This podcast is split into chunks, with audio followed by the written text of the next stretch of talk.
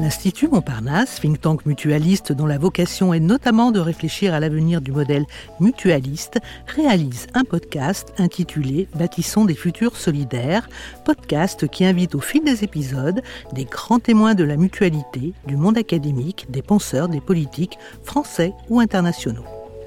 À l'occasion de la troisième rencontre de l'ADES, l'Association pour le développement des données sur l'économie sociale, dont le thème est Questions agricoles et agroalimentaires, quels enjeux et défis pour l'ESS, la parole est donnée à différents experts ou chercheurs de l'économie sociale et solidaire.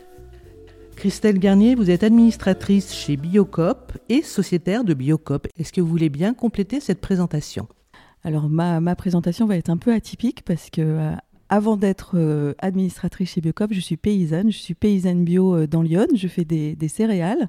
Et mes céréales, je les confie dans une coopérative 100% bio qui s'appelle la COSEBI, qui est la première coopérative 100% euh, bio de France. On aura 40 ans cette année.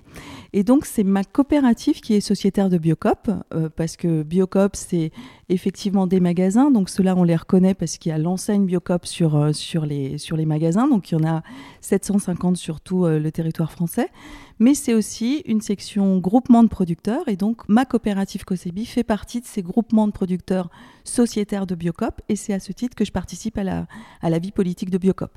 Et donc, pour compléter, Biocop, c'est aussi une section euh, sociétaire salariée. Donc, euh, les salariés des magasins, les salariés des services centraux et les salariés des, des groupements de producteurs peuvent être sociétaires euh, salariés chez Biocop.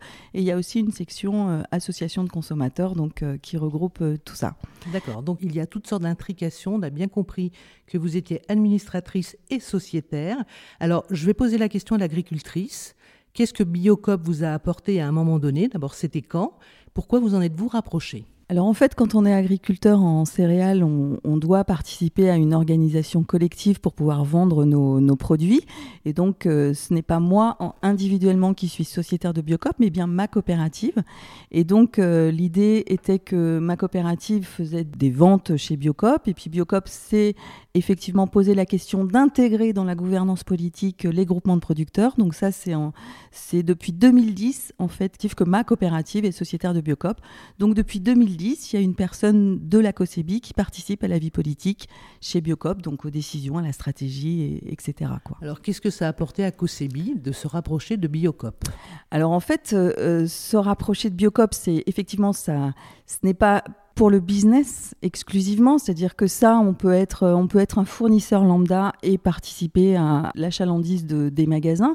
Là, l'idée, c'est vraiment de partager euh, le projet politique de Biocop, la charte de Biocop, donc, et surtout, euh, donc, euh, participer à la stratégie, participer à bah, à toute l'élaboration de, la politique de Biocop. Et surtout, euh, c'est vraiment complètement atypique que des paysans puissent avoir la parole au sein d'un réseau de magasins, en fait, de, quelque chose de commercial.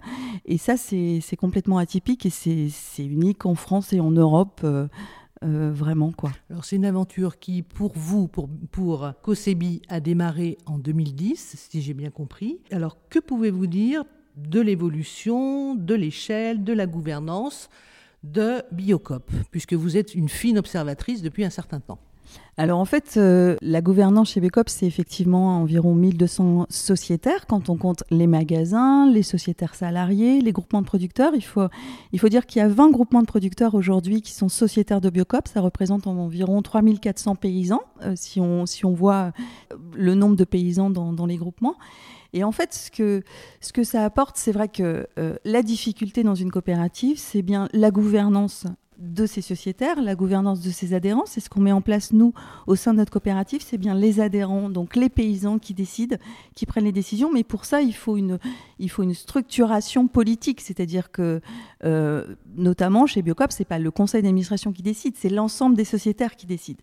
Et pour ça, il faut bien euh, élaborer l'organigramme politique euh, où sont les élus? Il faut des élus à différents niveaux. Et donc, notamment chez Biocop, on a, on a mis en place des maisons locales, euh, c'est-à-dire sur des petits territoires répartis sur tout le, toute la France. Dans la maison locale, il y a des réunions, des débats sur, euh, sur le politique, sur l'opérationnel.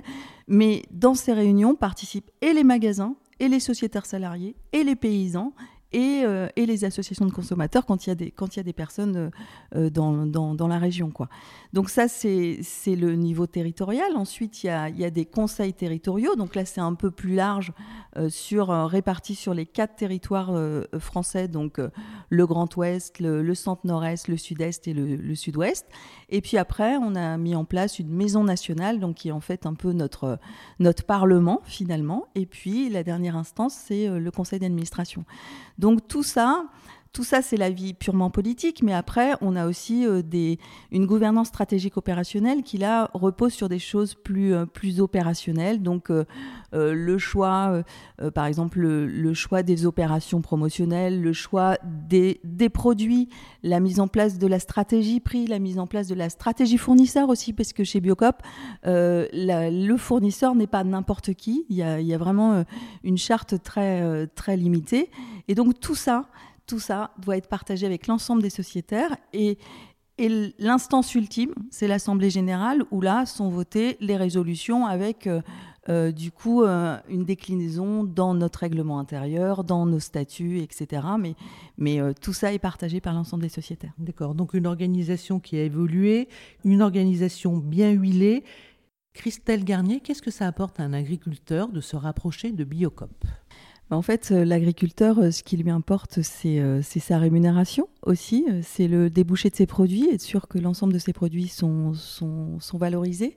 Et effectivement, pour l'agriculteur lui-même, c'est pas ricochet, en fait. C'est vraiment son groupement de, producteurs, donc sa coopérative, son instance qui, elle, est sociétaire de Biocop, qui permet de contractualiser des produits sur plusieurs années, de calculer les prix à partir des coûts de production et d'avoir une prime de développement. Et en fait, tout ça, ça s'appelle le commerce équitable, c'est-à-dire que Biocop avait un cahier des charges interne de commerce équitable jusqu'en 2020, et à partir de 2020, euh, on a décidé collectivement d'en faire un label euh, extérieur, un label euh, national qui s'appelle Bioéquitable en France, et donc tout ça est lié sur, sur bah, comme je le disais, la contractualisation et puis le prix calculé à partir des coûts de production, et ça c'est vraiment très important. On entend bien l'intérêt donc pour l'agriculteur de se rapprocher avec son groupement de Biocop. Est-ce que vous pouvez maintenant nous dire ce que la charte de Biocop induit et les perspectives qu'elle dessine pour l'agriculture, l'environnement et la santé de nos concitoyens. Donc la charte de Biocop, c'est le projet politique. Elle a été écrite en, à l'origine de Biocop, c'est-à-dire en 1986. Donc euh, Biocop a déjà un certain âge. Et en fait, elle n'a pas changé. La charte, c'est euh, pour, euh, pour la lire, pour lire quelques, quelques lignes, c'est développer l'agriculture biologique dans un esprit d'équité et de coopération. C'est le respect de critères sociaux et économiques exigeants. C'est la transparence des activités, la traçabilité des approvisionnements, etc., etc. En fait, la charte de Biocop, c'est vraiment un projet politique fort, très euh, impactant sur le développement de l'agriculture biologique et en fait une agriculture biologique mieux disante, c'est-à-dire que on ne, s'attache pas simplement au cahier des charges européen, mais on a vraiment un, pouvoir collectif à faire de l'agriculture plus, de l'agriculture bio plus. Et, tout ça, c'est, euh, comme je le disais tout à l'heure, euh, unique et vraiment, vraiment important pour des producteurs de pouvoir participer, participer à, cette, à cette vie politique. D'accord. Donc avec derrière effectivement le sujet de l'environnement et de la santé. Vous pouvez nous en parler un petit peu?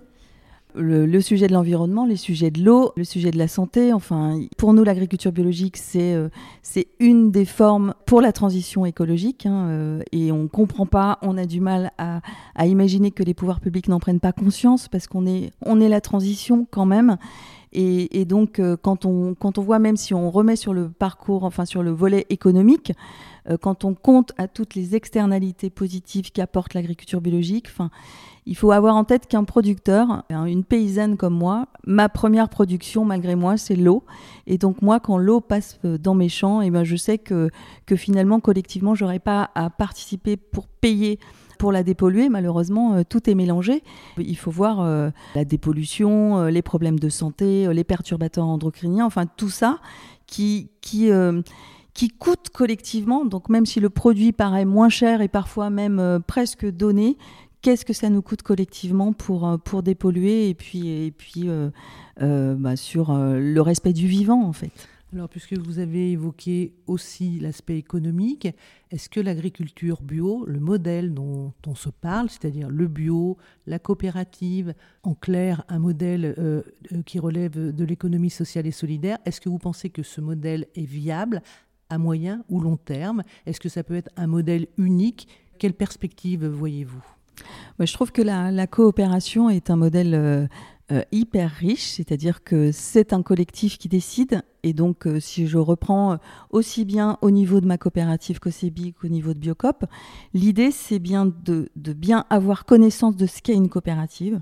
Une coopérative, c'est bien les adhérents, les sociétaires qui sont à la manœuvre, qui sont au pouvoir. Et donc, c'est en ça où il n'y a pas de clientélisme, en fait. Quand on est dans une coopérative, ça veut dire qu'on doit participer. On est, euh, un acteur parmi, parmi les autres à tous les niveaux.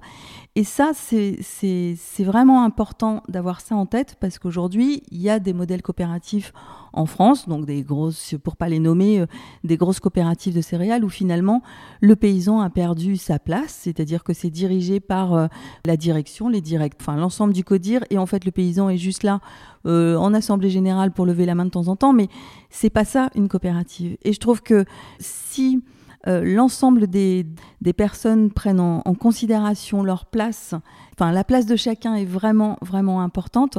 Ben, le, collectif est bien est bien plus vertueux, bien mieux disant. On est on est tous euh, sur euh, sur des questionnements, on avance, on fait des séminaires, on, travaille. Je, vous interromps. Christelle Garnier, est-ce que ce que vous décrivez est possible à grande échelle? Bien sûr, c'est possible à grande échelle. Évidemment que c'est possible à grande échelle. Donc, euh, et Biocop est une grande échelle. Vous avez quelques euh, chiffres à nous donner? Alors, euh, par exemple, chez Biocop, il faut savoir que Biocop a presque 48% du marché national bio euh, de la, du réseau spécialisé, en fait, donc ce qui est énorme. Et pourtant, c'est un système coopératif. Donc, c'est vrai que du coup, on nous regarde euh, et les journalistes nous, nous ratent pas de temps en temps, mais, mais n'empêche que notre système coopératif unique pèse aujourd'hui 48% du marché des réseaux spécialisés bio français. Alors ces derniers temps, on entend parler du bio, on entend que le bio est en baisse parce que le bio est cher compte tenu du pouvoir d'achat en berne. Qu'avez-vous à dire sur ce point? En fait, je pense que les prix, il faut vraiment regarder. La hausse des prix en, agriculture biologique a été euh, bien moins importante qu'en agriculture conventionnelle parce qu'en fait, il n'y a pas la volatilité des prix. On a effectivement des coûts de production qui ont augmenté parce que les coûts d'énergie, etc. Mais par contre, on n'est pas tributaire du marché. Donc, ce qui veut dire que nos prix sont quand même stables. On a des contrats sur plusieurs années. On a des coûts de production qui, qui certes ont un petit peu augmenté, mais ne sont pas volatiles. On n'est pas, on pas tributaire du marché mondial euh, en céréales, en conventionnel. C'est Chicago qui décide du prix. Donc, euh, donc ça a vraiment pas de sens. On n'est pas tributaire des intrants, donc euh, tout ce qui vient d'Ukraine, les, les, engrais, les pesticides, etc. Donc nous, on vit pas ça. Et en fait, aujourd'hui, je pense que, je pense que le consommateur devrait avoir une vision un peu plus, euh, un peu plus experte, mais c'est vrai qu'on peut pas être un, faut être un expert aujourd'hui pour faire ses courses, mais devrait avoir une vision euh, de, de, bien se rendre compte qu'en fait le bio est pas plus cher et parfois même dans les magasins Biocop on trouve des produits, notamment des fruits et légumes, moins chers en bio que en conventionnel dans les magasins avec euh, des produits sous plastique, etc. Donc, euh, donc je pense que c'est important de prendre conscience de ça. Et surtout, c'est important de prendre conscience que soutenir l'agriculture biologique, et ce n'est pas assez fait aujourd'hui euh, au niveau politique, hein. et c'est pour ça aussi qu'il y a, cette petite différence, mais l'agriculture biologique est quand même... Euh, ben, la solution pour, euh, pour demain et elle peut nourrir l'ensemble du monde. Eh bien, merci pour cette conclusion, Christelle Garnier. Je rappelle que vous êtes administratrice de Biocop et aussi, vous y tenez, et c'est normal, agricultrice 100% bio. Merci infiniment. Nous vous remercions de votre écoute et attention. Nous espérons que ce podcast vous a donné de nouvelles clés pour mieux comprendre et imaginer le fonctionnement et les atouts des organisations relevant de l'ESS.